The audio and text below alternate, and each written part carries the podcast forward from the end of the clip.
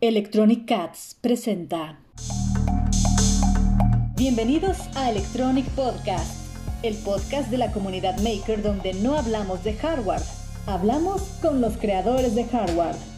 Una producción de Electronic Cats.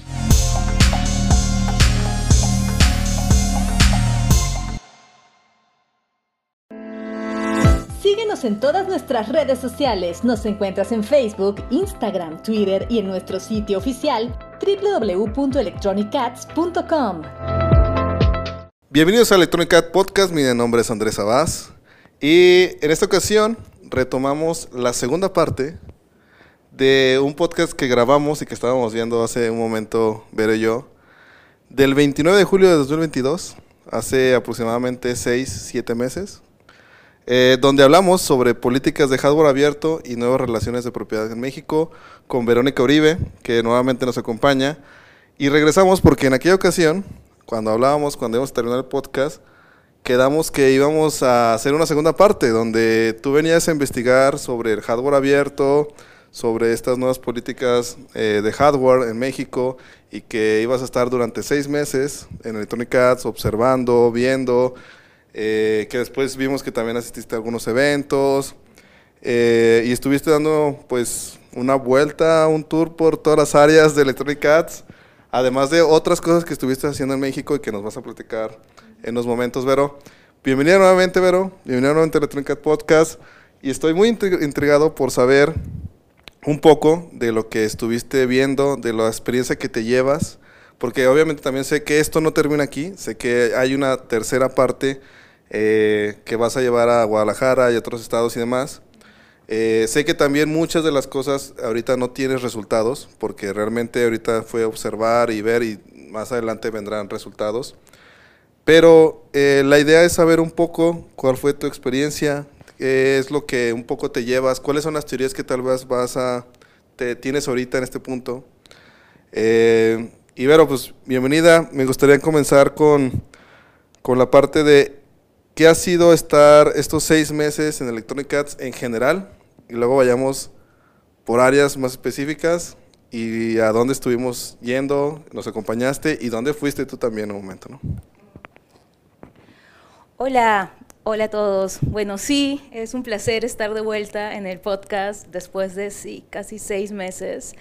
Muchas cosas han cambiado, sí, y sí, todavía no comienzo a analizar la data, pues tengo un montón y recién como que voy a darle sentido en los meses que vienen, este, y además todavía me falta recolectar más data. Pero sí, eh, bueno, en primer lugar lo que podría decir en temas, o sea, en general, es que fue, digamos, algo súper nuevo para mí venir, o sea, a, en primer lugar, estar en un horario de oficina, es algo a lo que no estoy acostumbrada.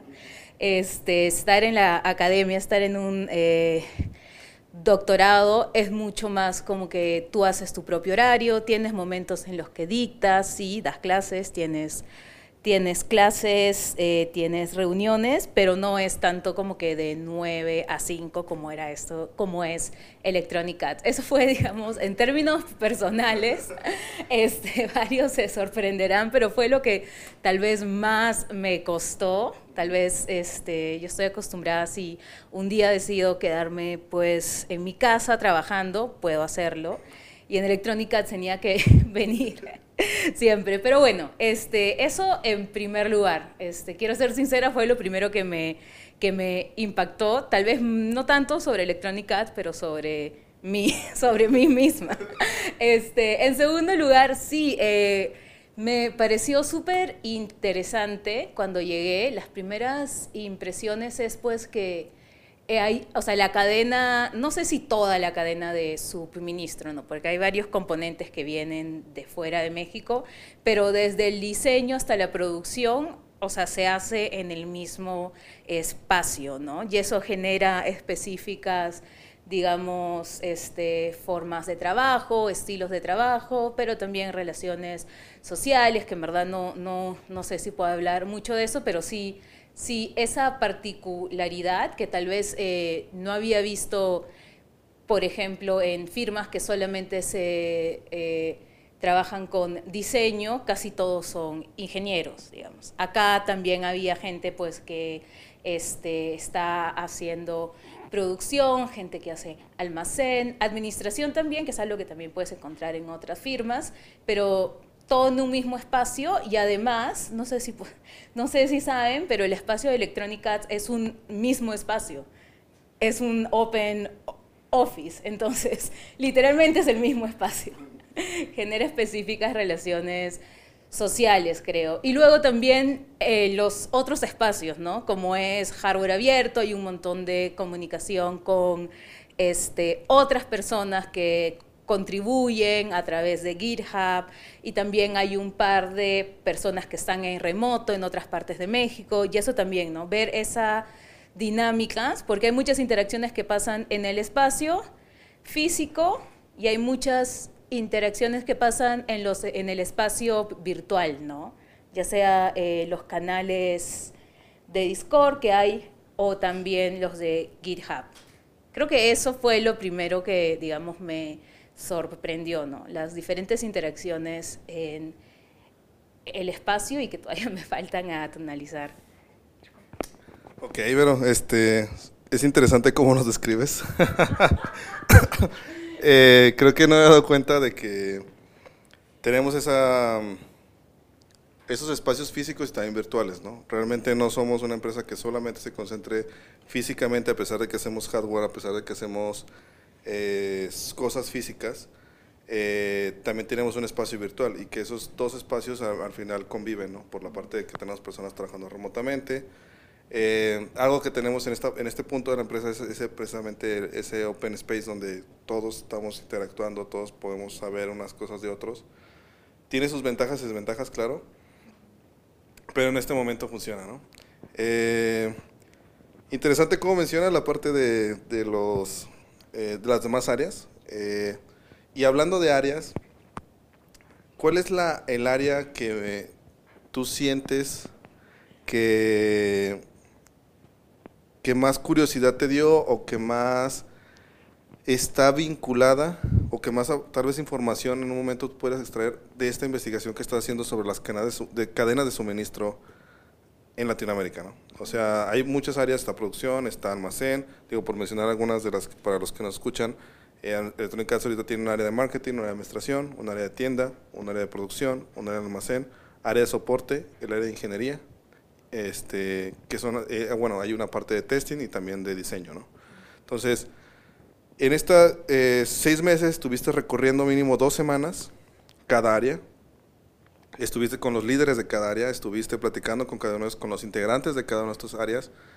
¿Y cuál es como la, me gustaría que empezaras con la que sientes que lleva un poco más de vínculo? Creo que al final todas tienen relación, claro, porque al final somos un conjunto de empresa pero que tú dices, esta área es como, o estas áreas son las que más llevan, y después hablemos de las otras áreas, ¿no? ¿Qué te llevas, no?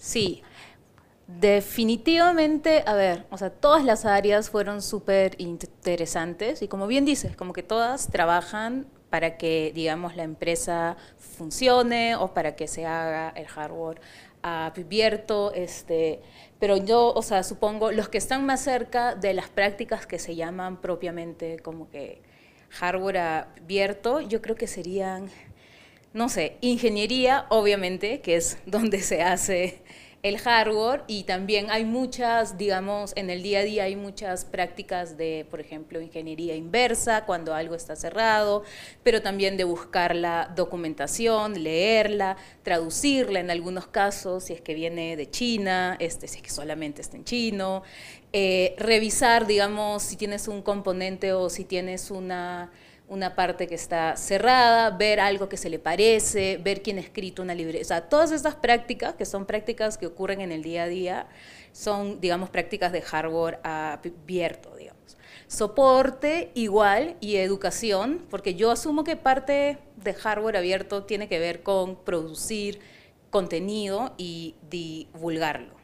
Entonces, soporte en ese sentido y eh, educación eh, de la mano con ingeniería, digamos que este, les da apoyo para, para, digamos, crear este contenido, es también creo que una parte importante de cómo se hace hardware abierto en Electronic Arts, ¿no? O sea, mantener esa relación, digamos, con la gente que compra las piezas, este, o las... Eh, y que quieren, digamos, entender cómo funcionan, que a veces no están, eh, o sea, que a veces no tienen tan en claro cómo funciona qué, o que, la, o que hacen algo y mueven todo, este, esa constante, digamos, conexión con el cliente también creo que es parte del hardware abierto, es parte de crear acceso, ¿no? O sea, de abrir, digamos, este, estas tecnologías. Y finalmente, aunque no estuve tanto tiempo eh, ya de haber, digamos, leído otras cosas, de haber entrevistado a otra gente, también siento que hasta cierto punto, ay, yo creo que toda, este, la parte de marketing es la manera también en que el, o sea, las compañías de hardware abierto logran mantener algún tipo de, de digamos, este, de relación con la gente que compra sus productos o con la gente que se inspira en sus productos y eso no es algo, digamos, único de Electronic Arts, sino que más y más se estudia, digamos, este, eh, el trademark o las marcas como un aspecto del hardware abierto.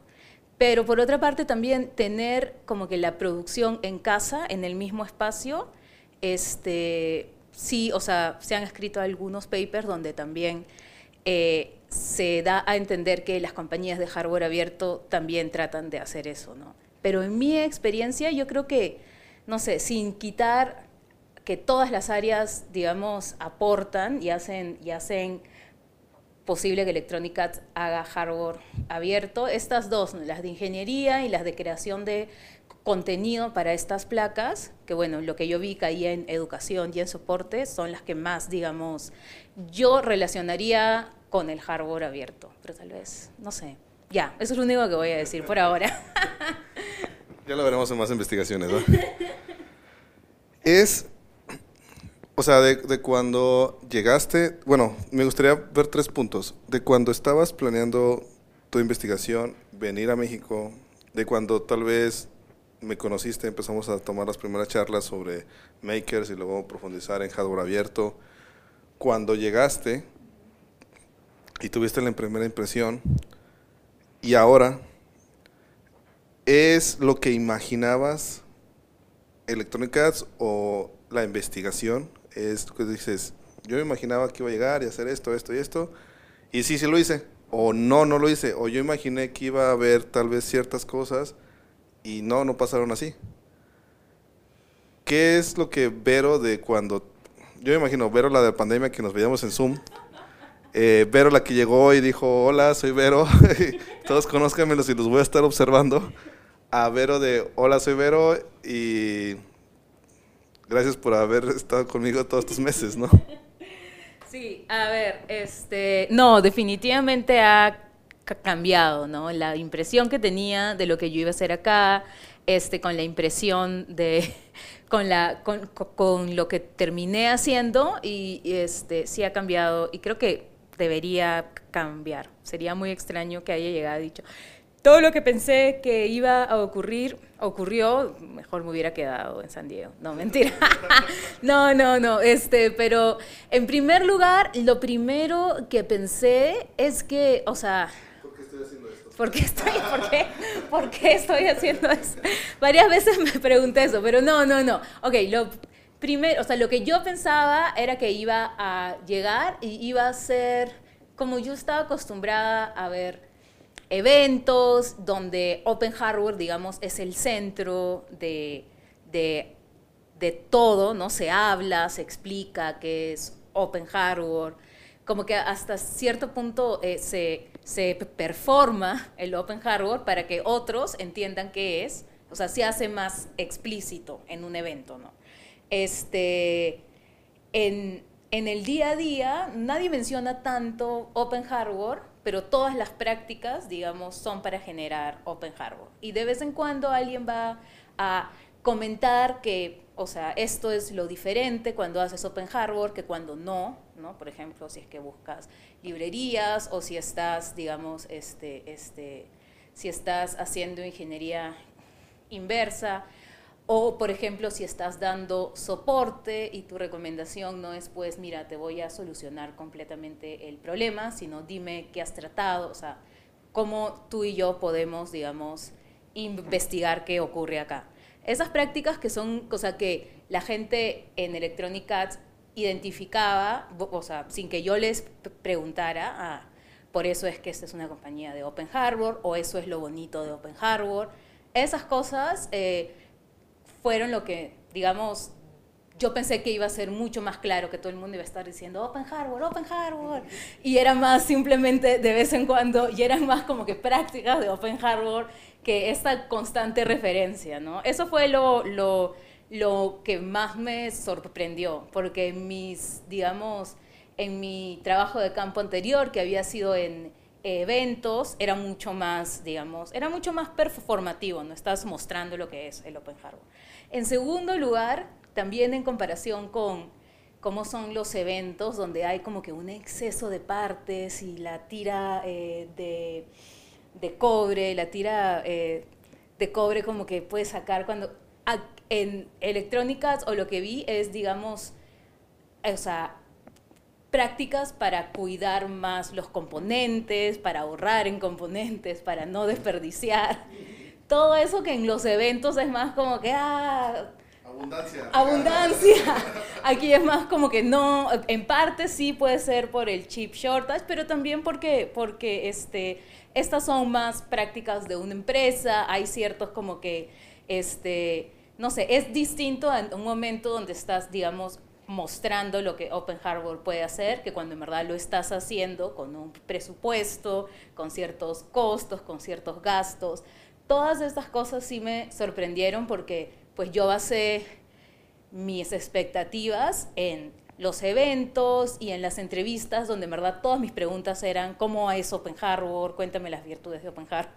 Este, entonces que sea, o sea, que, que sea algo más, o sea, que no se mencione todo el tiempo y que haya también este cambio en cómo en cómo se piensa sobre los componentes o cómo se piensa en reciclar ciertos componentes.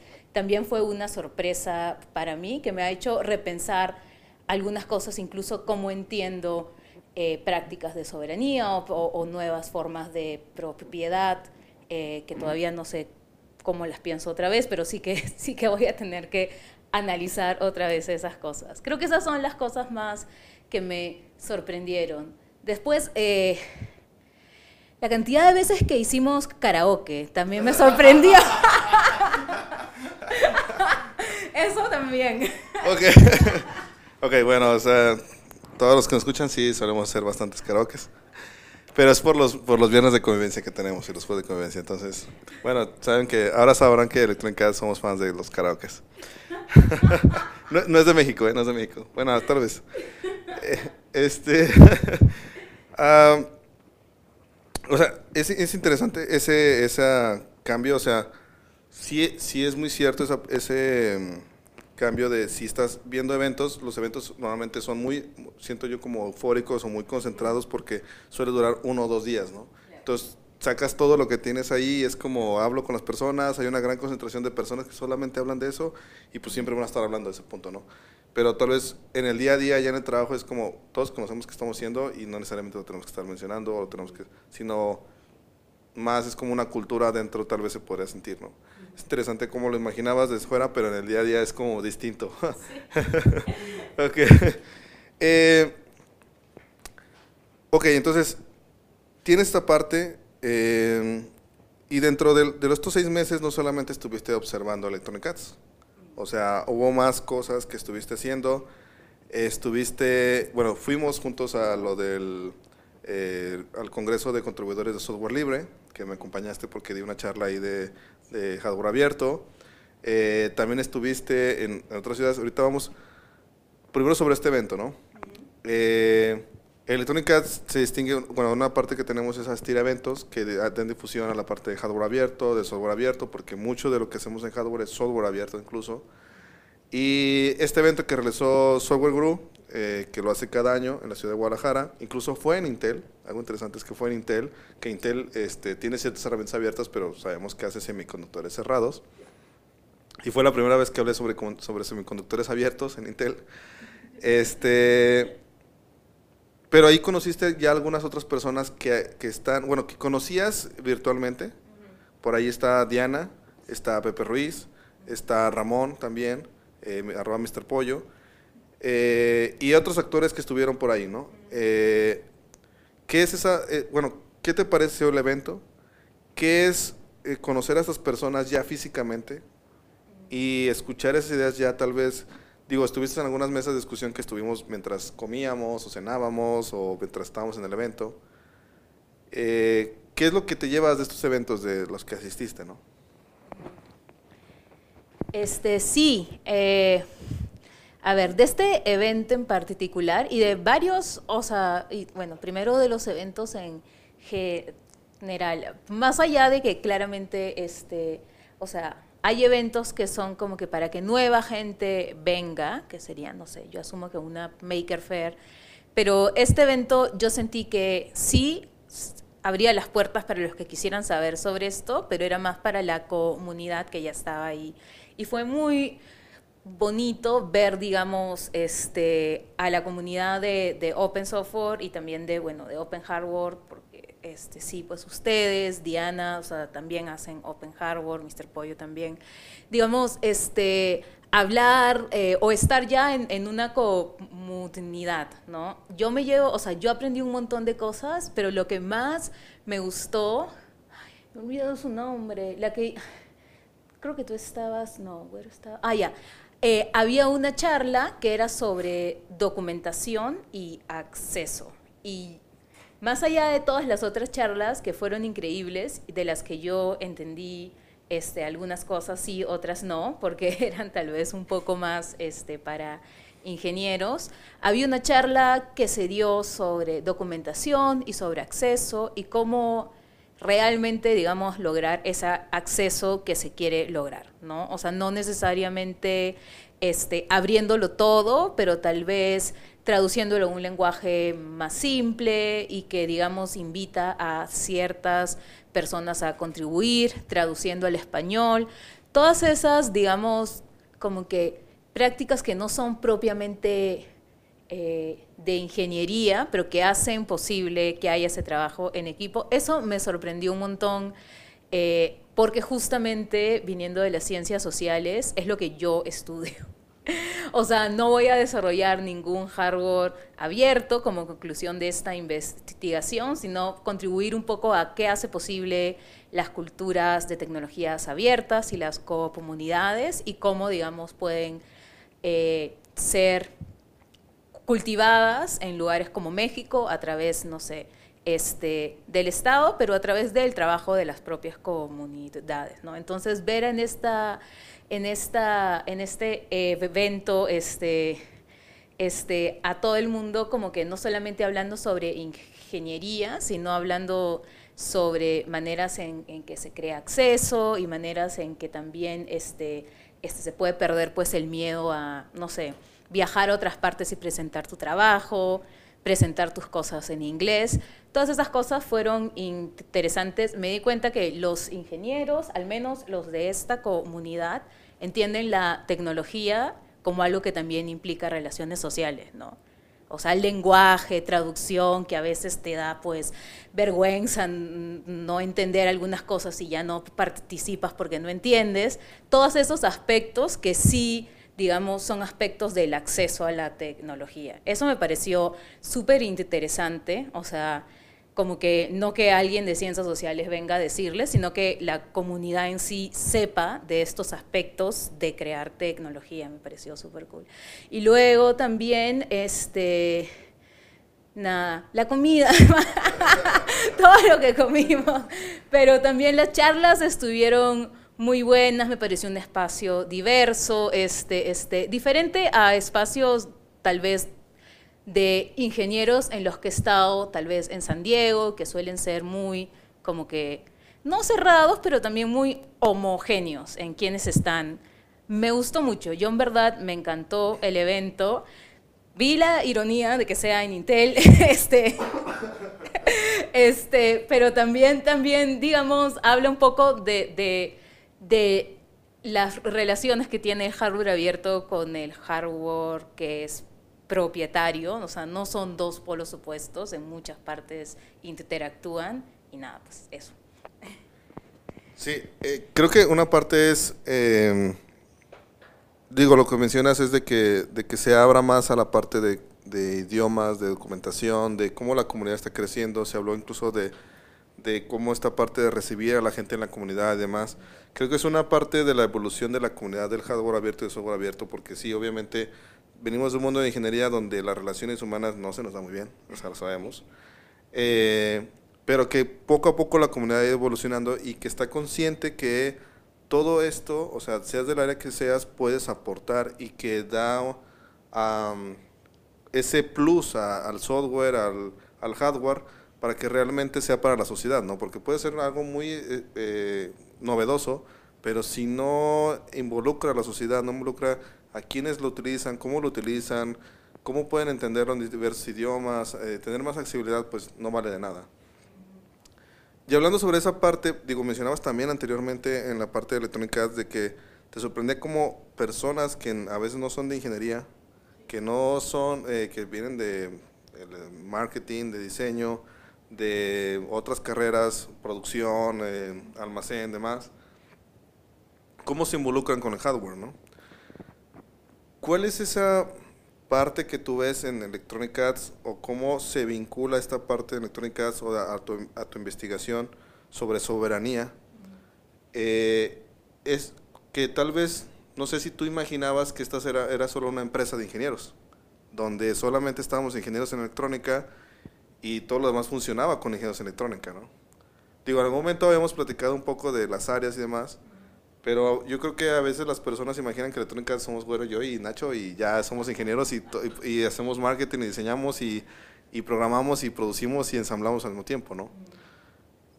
¿Cuál es esa percepción de cómo se involucra a todas estas personas que no son de la, de la electrónica, que te llevas, que tal vez no sé si hay alguna experiencia que hayas vivido dentro de Electronic Arts, que tal vez incluso, tal vez alguno de los integrantes de Electronic ni siquiera sabe bien qué es el hardware abierto, pero en su día a día le afecta, ¿no? O produce hardware abierto. Sí, no, yo creo que en verdad eso es, me parece una pregunta muy interesante que voy a tratar de responder. Pero sí, o sea, en primer lugar, sí, o sea, no tenía una idea tan clara.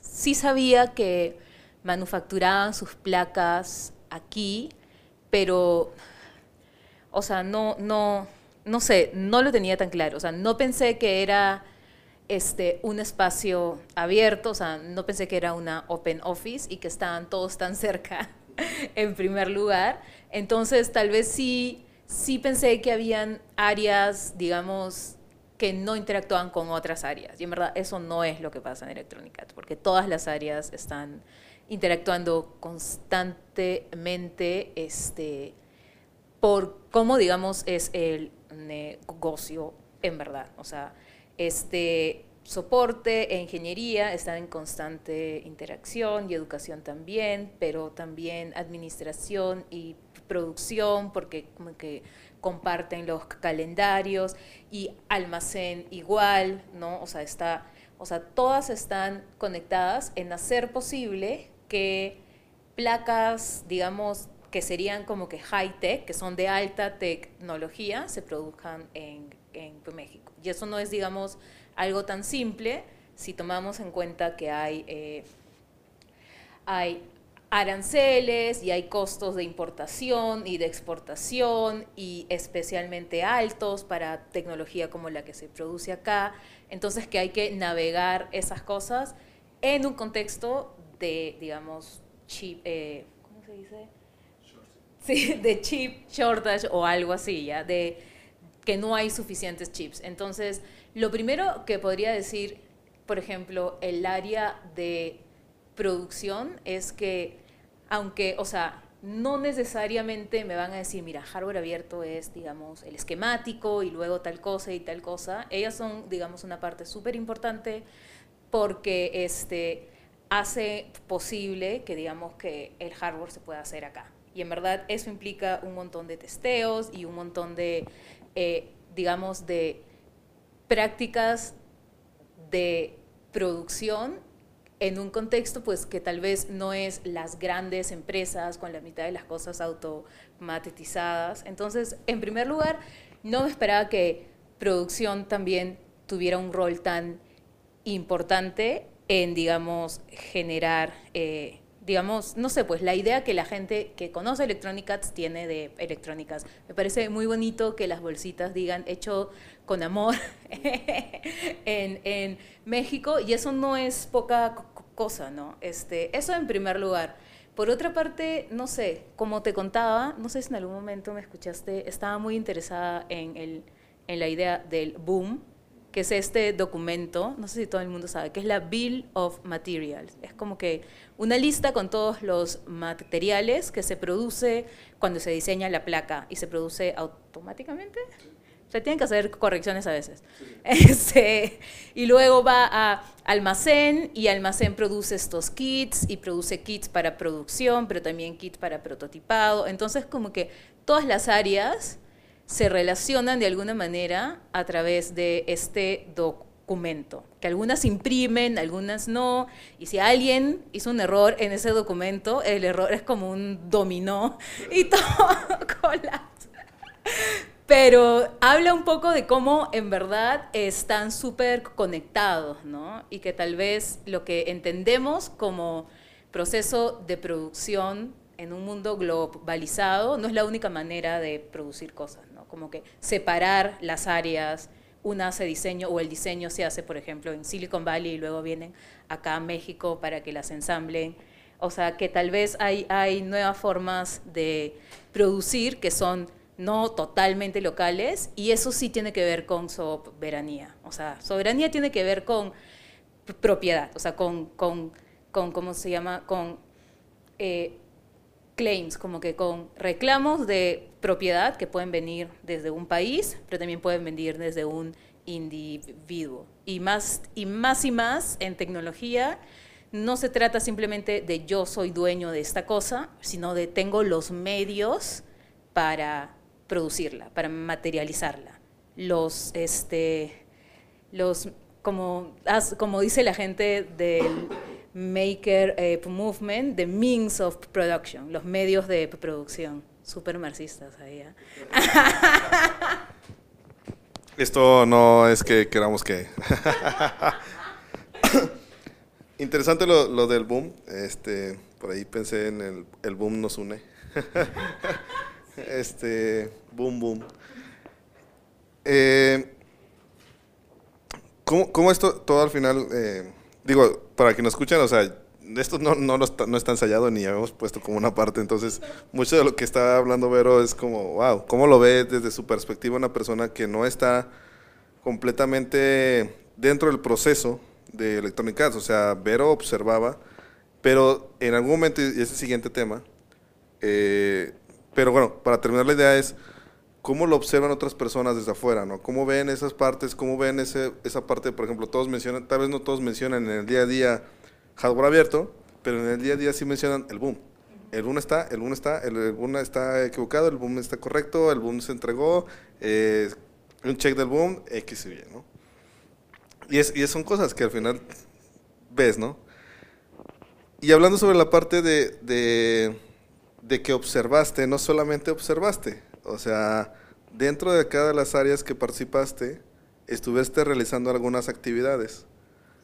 Eh, cuéntanos las que más recuerdes, una, dos, que nos recuerdes, y por qué se te quedó grabado como estuve haciendo esto y me interesó, me gustó, no me gustó, se me hizo difícil, o la persona que lo hace, en mis respetos, ¿no? Tal vez. Cuéntanos un poco, porque dentro de área, digo, en algún momento subí un meme a Instagram que decía, Vero solamente puede observar, ¿no? No puede, no puede alterar la realidad de Electronic Arts. Pero al parecer sí, al parecer sí podía. Eso, eso después cambió.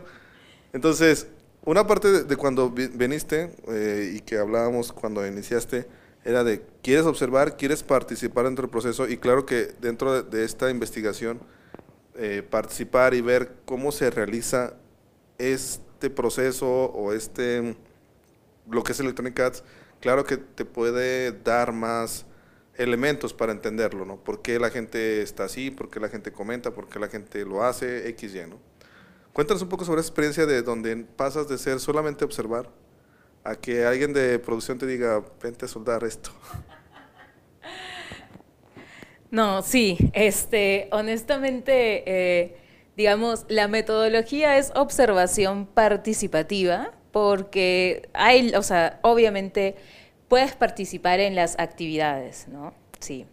Sí, yo no puedo, digamos, este, tal vez, este, dar mi opinión de cada cosa, porque en el fondo a veces no tengo una opinión, solamente estoy observando, o sea, no sé qué decir.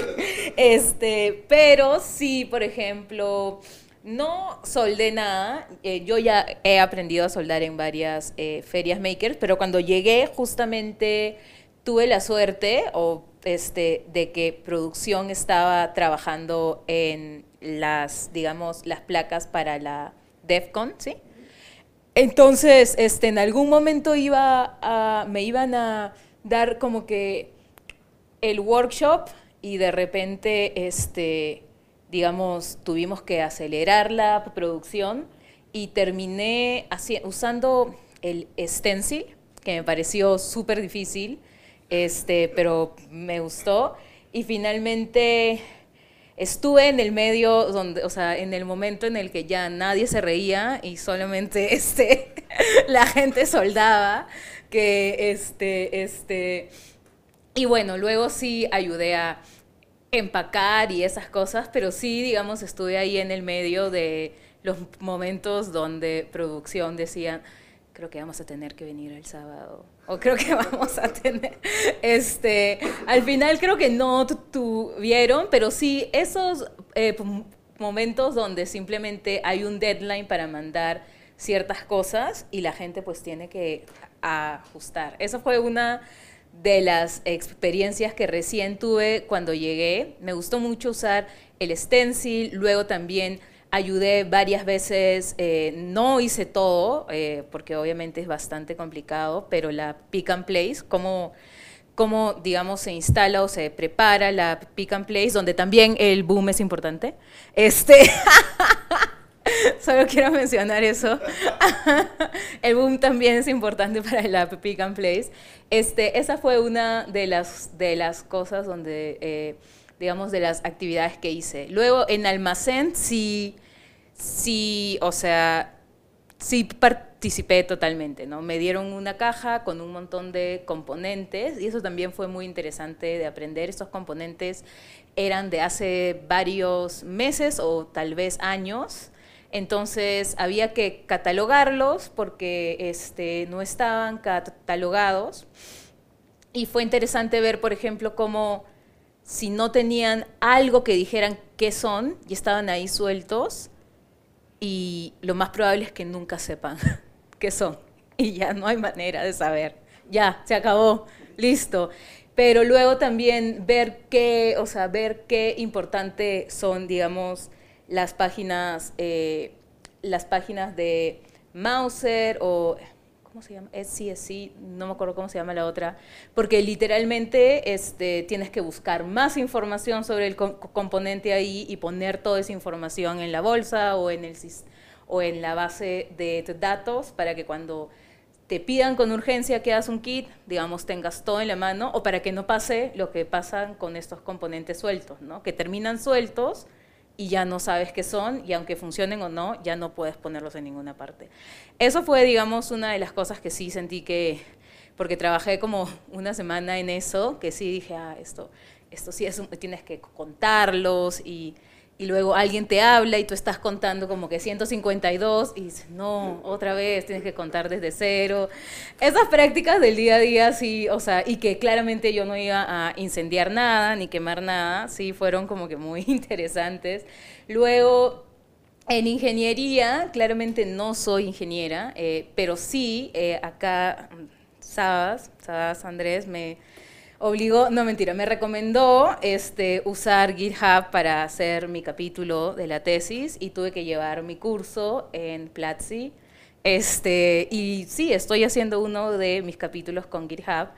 Y nada, me, o sea, fue digamos, sí fue súper interesante ver cómo piensas en la información o cómo piensas, eh, digamos, en algo que estás produciendo o algo que estás escribiendo. El código también se escribe, ¿no? Ya. Algo que estás escribiendo eh, cuando estás pensando en que otra gente o que quieres cambiar, o sea, quieres guardar los cambios para que alguien más pueda entender cuál ha sido tu proceso de pensamiento. Y acostumbrarte a escribir de esa manera es bastante difícil, pero, pero los frutos, o sea, poder volver sobre tus pasos es, es no sé, no tiene precio, creo. Este, un poco de precio, pero este, pero sí, eso sí también fue súper interesante para entender, por ejemplo, hay varios ingenieros, no todos, pero que este que por ser, o sea, que ser ingeniero no necesariamente te hace un experto en GitHub, entonces hay que acostumbrarte a diseñar o o a escribir código usando eh, GitHub y pensando en que alguien más va a, o sea, que alguien más tiene que poder revisar eso, ¿no? Y escribir o continuar eso.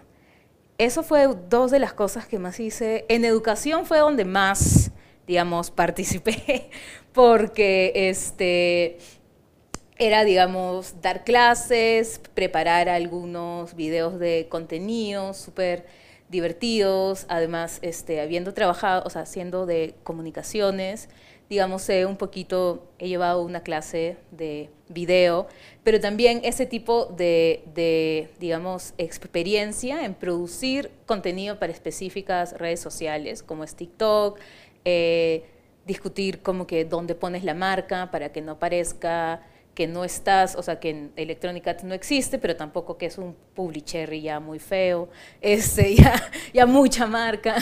Este, todas esas cosas este, fueron súper, o sea, me ayudaron a entender un poco cuáles son, digamos, cómo es el día a día y en qué piensan, eh, en qué otras cosas piensan los ingenieros u otras personas cuando producen hardware abierto, ¿no? Aunque, aunque no lo tengan, aunque no tengan en su cabezas, eh, estoy produciendo hardware abierto en estos eh, momentos, estoy produciendo acceso.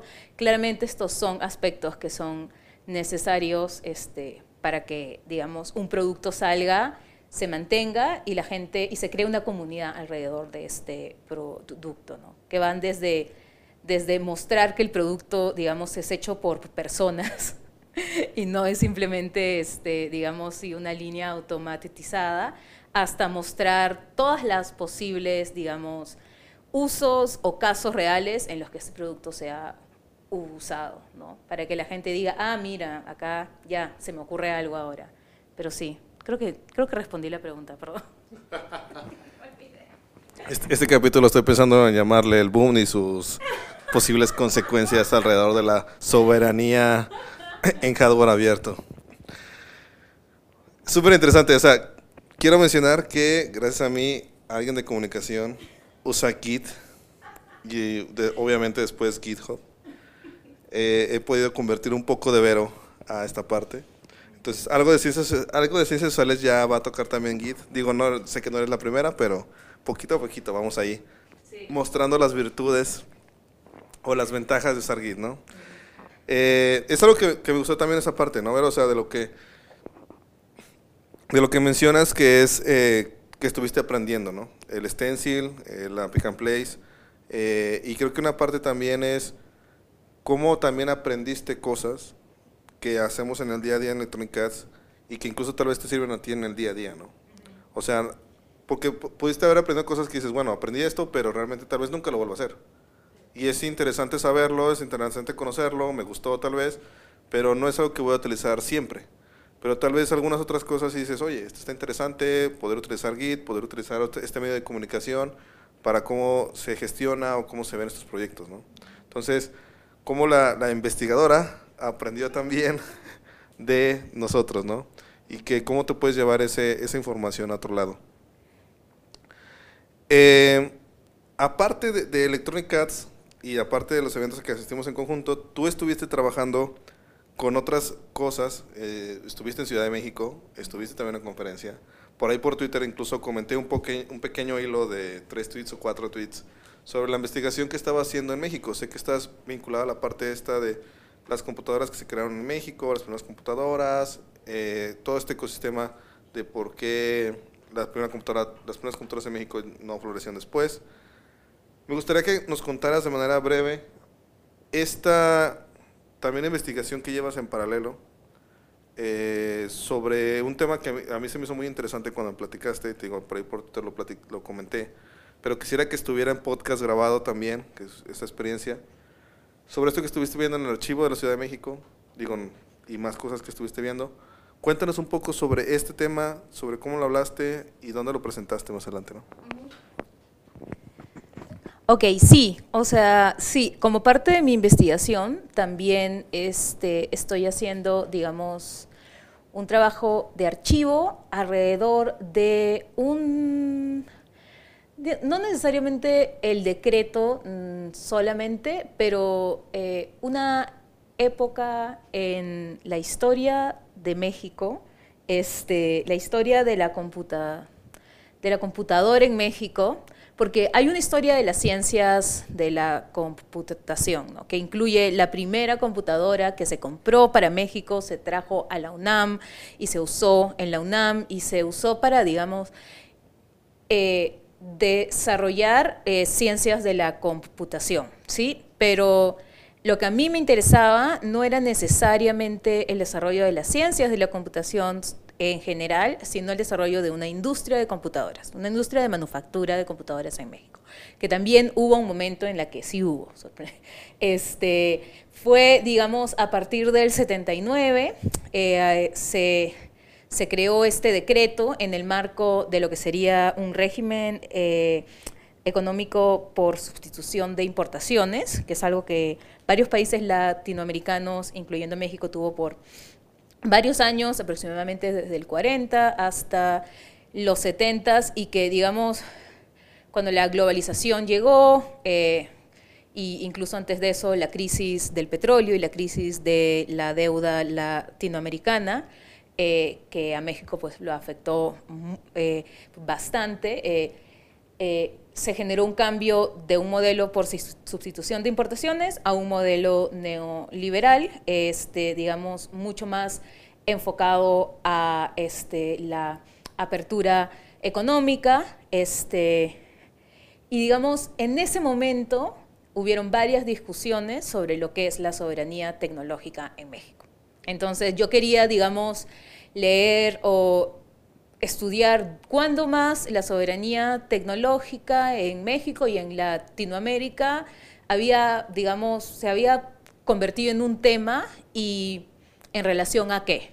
Y, la, y digamos, el objeto alrededor, como yo estudio cómo hay discursos de soberanía tecnológica alrededor del hardware abierto, el objeto alrededor del que se crean estos discursos es la microcomputadora, la aparición de la microcomputadora o la mini computadora. Este, ya habían computadoras, eh, ya se fabricaban computadoras en México, Apple estaba fabricando, eh, Hewlett Packard también, IBM ya tenía una compañía. Eh, y este decreto de que se llama, que mucha gente lo conoce como el programa de computadoras, no había, era un programa y también un decreto, lo que lo que dictaba el decreto era que este, para que una empresa como HP, como Apple, como IBM entrara eh, al mercado mexicano y, usara, digamos, eh, y pusiera instalaciones en México para producir computadoras, tenía que ser, o sea, tenía que tener un partner mexicano. Una firma mexicana tenía que ser dueña del 51% de esa empresa. No podían haber transnacionales porque la industria de la computadora era una industria importante para el desarrollo de México, entonces estaba siendo protegida por el Estado, como otras industrias también. Eh, ese decreto se, sale, se crea en el 89 y en el 81 eh, no se publica oficialmente, pero se hace oficial y hay varias razones por las cuales no se publica oficialmente entre ellas pues que, que, tal vez la gente estaba dudando un poco de ese modelo de desarrollo por sustitución de importaciones, entonces no sale, no sale, no es promocionado con bombos y platillos, pero sí se usa, sí se usa un montón. Eh, y ese momento es el que yo estoy tratando de investigar, porque alrededor del 81 IBM pide una excepción, tener 100% ser, por ciento, ser 100% dueño de su fábrica en El Salto, Guadalajara, y hay un debate muy público, ¿no? Distintas asociaciones hacen pronunciamientos en periódicos diciendo no, diciendo sí, hay reportes enteros que se hacen y eventualmente en un debate que, que, incluso incluye a gente en los Estados Unidos, el presidente en ese momento, que era no me acuerdo quién era, Truman creo, este, eh, digamos, trata de que México sí le dé eh, esta excepción a IBM, IBM amenaza con irse a Brasil, a Argentina, al final IBM tiene su excepción y digamos, a condición de esa excepción se crea el, el Centro de Tecnología de Semiconductores del Sinvestap, Guadalajara. Entonces, ese momento en la historia de México que este, es un momento en el que la soberanía tecnológica se discutió, se debatió en periódicos y, digamos, se decidió que la soberanía tecnológica tenía que ver no tanto con desarrollar una industria, sino con la transferencia tecnológica que podrían traer empresas como IBM a través de instituciones como el CTS. Entonces se creó esta idea de soberanía tecnológica que yo creo, esa es mi hipótesis, está cambiando a alrededor, o sea, por o gracias al Open Hardware. Entonces, esa, digamos, es la investigación que hice, que no es tanto, que por ahora son dos líneas distintas de investigación, pero que yo espero en algún momento se, se, se conecten como dos momentos en la historia o algo así. Excelentes. Es muy interesante esa historia, la verdad. Y yo quisiera, para también ir cerrando, este, ¿crees que una parte esto ya haya, bueno, ya lo mencionaste que sí crees que hay como un cambio a partir de este hecho. Pero la segunda es, ¿crees que esto se esté repitiendo en este momento en la parte de semiconductores? Digo, Biden acaba de venir hace una semana para la, promocionar la parte de semiconductores, de que México acepte empresas eh, de semiconductores acá la parte de litio también, con la parte de descubrimiento de este gran cimiento de, litio, de baterías, que es parte fundamental. Y obviamente esto unado a que la globalización realmente se está desglobalizando de cierta manera, porque China se le está quitando todo este poder que, que en algún momento tenía y que se salieron mucha industria de México, porque bueno, sabemos que México se hacía resistencia y demás, pero bueno, a partir de que China empieza a tomar toda esta parte, pero entonces vuelve a ser hacia atrás, ¿no? Se podría decir de cierta manera. ¿Crees que se está repitiendo? ¿Qué, podíamos, ¿Qué podrías tú, o sea, desde tu opinión, y no quiere decir que esté bien, no quiere decir que esté mal, hacer eh, diferente a esta ocasión? Porque al final sí se hizo, pues, se creó por ejemplo Silvestab y hizo esta parte de transferencia, pero sabemos que al final la industria de la computación que se creaba en México murió, ¿no? O sea, es como un sacrificio como de, bueno, vas a matar esa industria, pero por generar una transferencia de conocimiento tal vez más avanzado, pero que al final no hay una empresa de, de computadoras realmente en México. O sea, eso lo, bueno, eso es mi, visión de ver. Igual, si alguien quiere comentarlo en Twitter, ahí estaremos para que también debatamos. Y digo, saben que siempre este podcast está abierto a que podamos debatir. Pero yo veo ese sacrificio, no sé, si instaló está y es una gran aportación al país y demás, pero había una industria, digo, dentro de las discusiones que, que, tú mencionas en periódicos y que publiqué en Twitter era, la industria de la computación en México decía, oye, si tú dejas entrar a IBM y haces esta excepción, pues toda nuestra inversión se va a ir, ¿no? Y va a desaparecer. Y así fue, desapareció.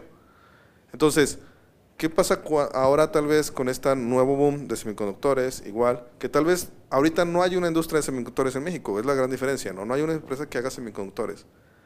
Pero ¿crees que sería algo similar? ¿Crees que se puede aprovechar?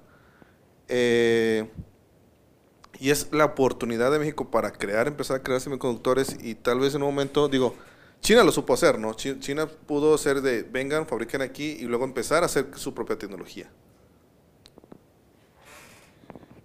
Sí, bueno, sí. Es una, es una pregunta, digamos, que voy a intentar contestar, pero sí, o sea, yo sí, concuerdo contigo en que había una industria eh, de computadores en México y que definitivamente, eh, digamos, la excepción de IBM generó, digamos, como una bola de nieve, como un efecto bola de nieve, donde algunos meses después HP quiso su propia excepción y quién le iba a decir que no, si IBM ya la tenía, Apple eventualmente también, o sea, sí, digamos, este, este, sí se puede decir que esta excepción generó esta, este, esta bola de nieve, pero además también eh, México estaba en una crisis pues, que, de la que no salió por muchos años, no sé cuánto tiempo la industria de la computación hubiera recibido las subvenciones que recibía del Estado en un sistema, digamos, que es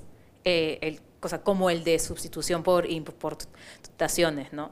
No lo sé, pero, pero sí puedo decir que, o sea, el capítulo de IBM o el debate en México IBM o las negociaciones, así se le conoce, las negociaciones México-IBM son un capítulo importante en la industria de, la computación en, México.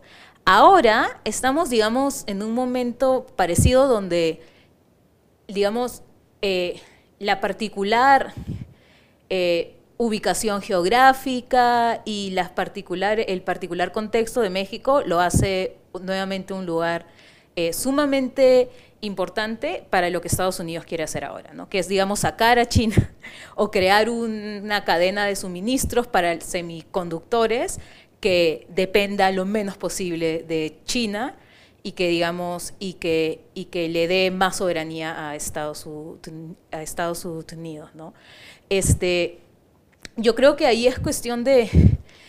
Yo creo que ahí es cuestión de que, de que, no sé, pues México negocie mejor mejor su, eh, su papel en esto, ¿no? O sea, la transferencia tecnológica es una promesa que tenemos, o sea, incumplida por, no necesariamente porque este, no se dio, sino porque eh, muchas veces las licencias hacían, digamos, prácticamente imposible que esa transferencia tecnológica se dé. Tal vez con el hardware abierto el hecho de que hayan empresas en México que eventualmente yo creo que no van a poder sino trabajar con partes abiertas, eventualmente, este, sí hace posible, digamos, que, que grandes empresas en México produzcan la transferencia tecnológica al punto de que haya una empresa.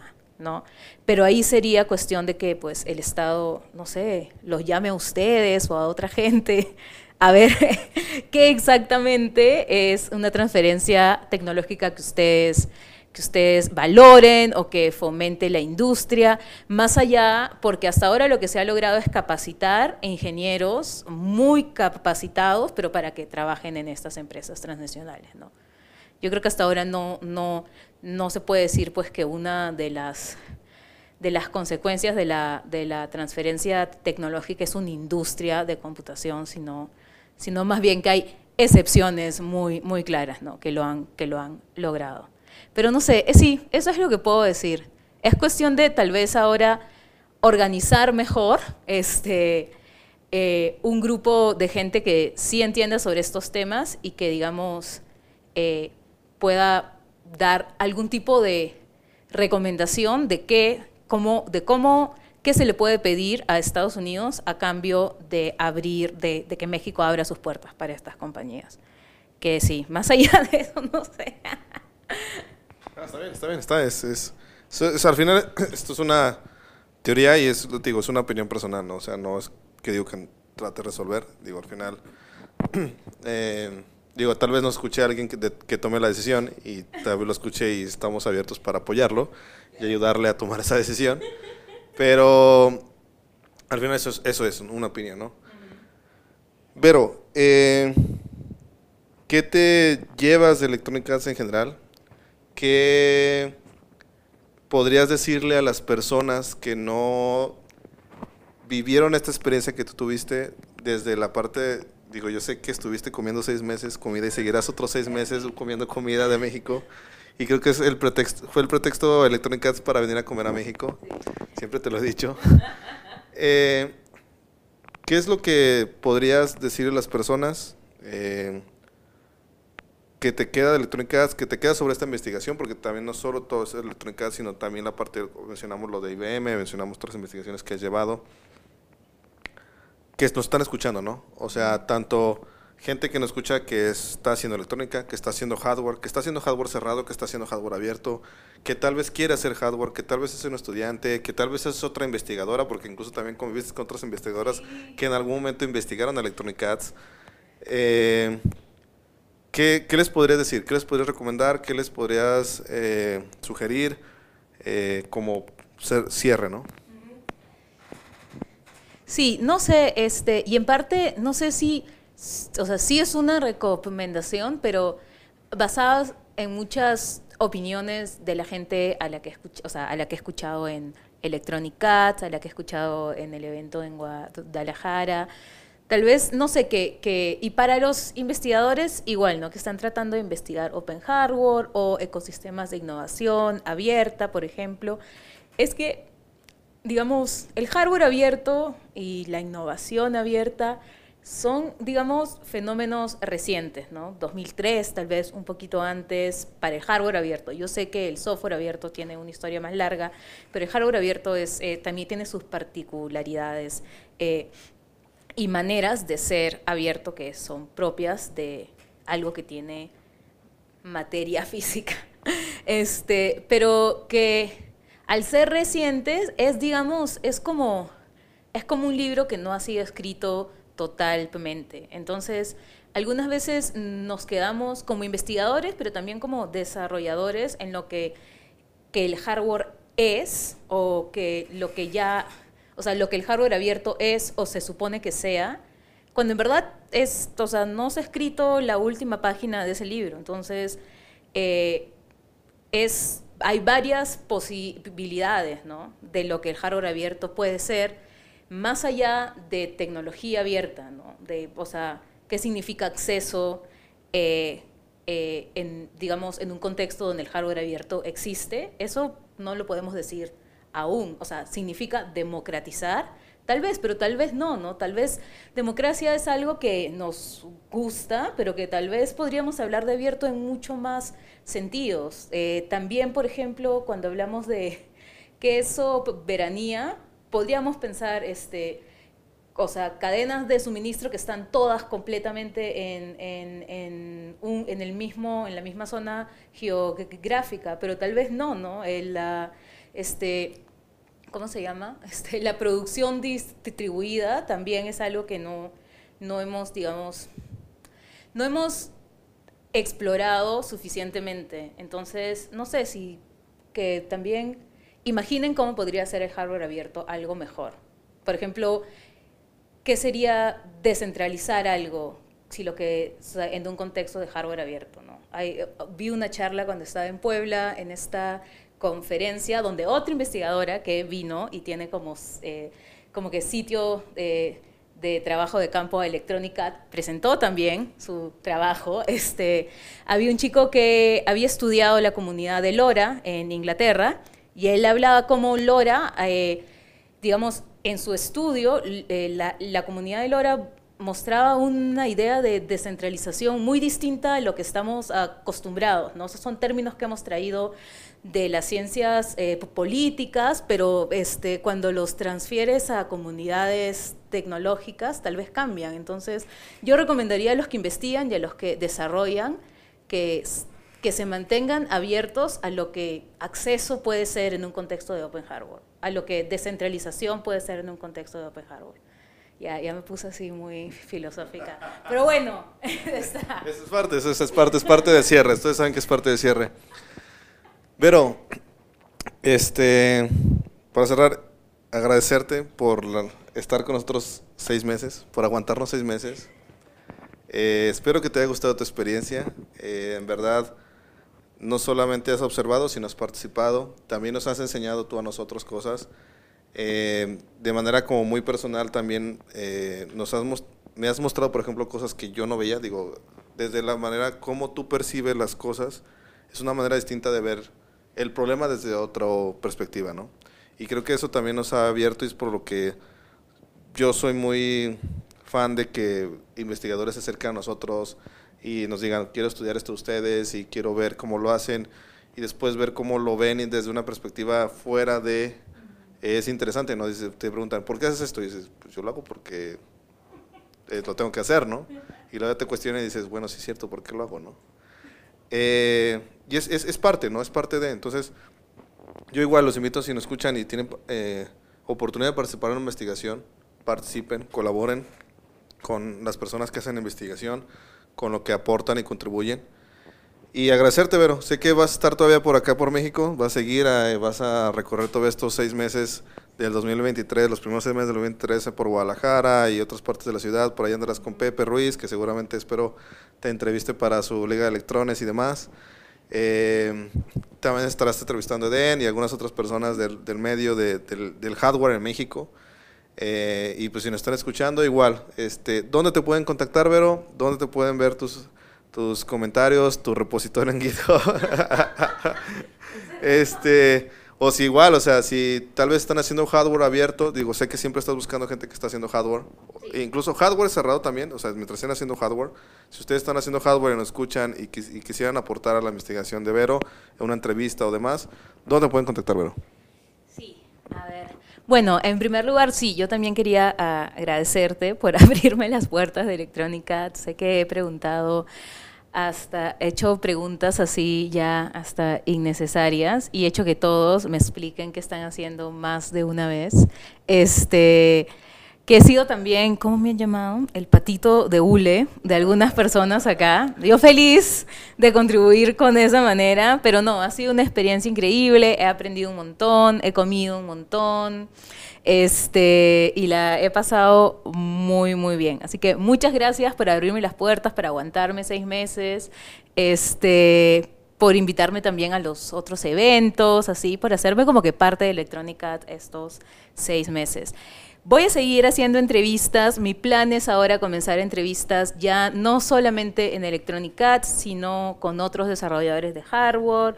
No necesariamente que hagan hardware abierto, sino que también utilicen hardware abierto, ¿no? que se hayan beneficiado del hardware abierto de alguna manera u otra, ya sea a través de, por ejemplo, placas como las de Arduino, que a veces son usadas para prototipar, a veces son usadas para hacer ingeniería inversa de algunas cosas. Entonces, ya tengo a varios en la mira, este, este, Eden, Antonio, gente de Monterrey, Pepe, gente en Guadalajara y en Ciudad de México, pero si no estás en la mira, escríbeme a eh, arroba Veronia con B chica, este, esa es mi Twitter, este, y yo feliz de, de, digamos, hacerte, o sea, eh, agendar una entrevista. Voy a estar entrevistando por Zoom y en persona a lo largo de este año, así que este, si me demoro en contactarte es simplemente que este, no, solo tengo dos manos y 24 horas al día, pero ahí voy a llegar, los voy a entrevistar a todos. Nada, muchas gracias. Muchas gracias, Vero. Bueno, pues ahí está el contacto. Digo, también por ahí andarás en la Maker Fair de Mexicali eh, y en Ciudad de México, entonces también ahí por ahí la verán. Si van a asistir a la Maker Fair de Mexicali o a la de la Ciudad de México, eh, por ahí pueden contactarnos. También estará Electronic Cats. Agradecerles, muchísimas gracias a todos, gracias por escucharnos. Esperamos sus comentarios en Twitter, en redes sociales, eh, denle like. y esperamos también, o sea, si tienen alguna duda, comentarios sobre lo que estuvimos discutiendo, lo esperamos en Twitter. Recuerden que mi Twitter es arroba sabasacústico o arroba Electronic Cats en Twitter. Eh, de todos estamos en contacto. Muchísimas gracias, Vero. Nos vemos hasta la próxima. Hasta luego. Bye. Esto fue Electronic Podcasts. Esperamos tus comentarios en nuestras redes sociales y nos escuchamos pronto para seguir hablando con los creadores de hardware. Una producción de Electronic Cats.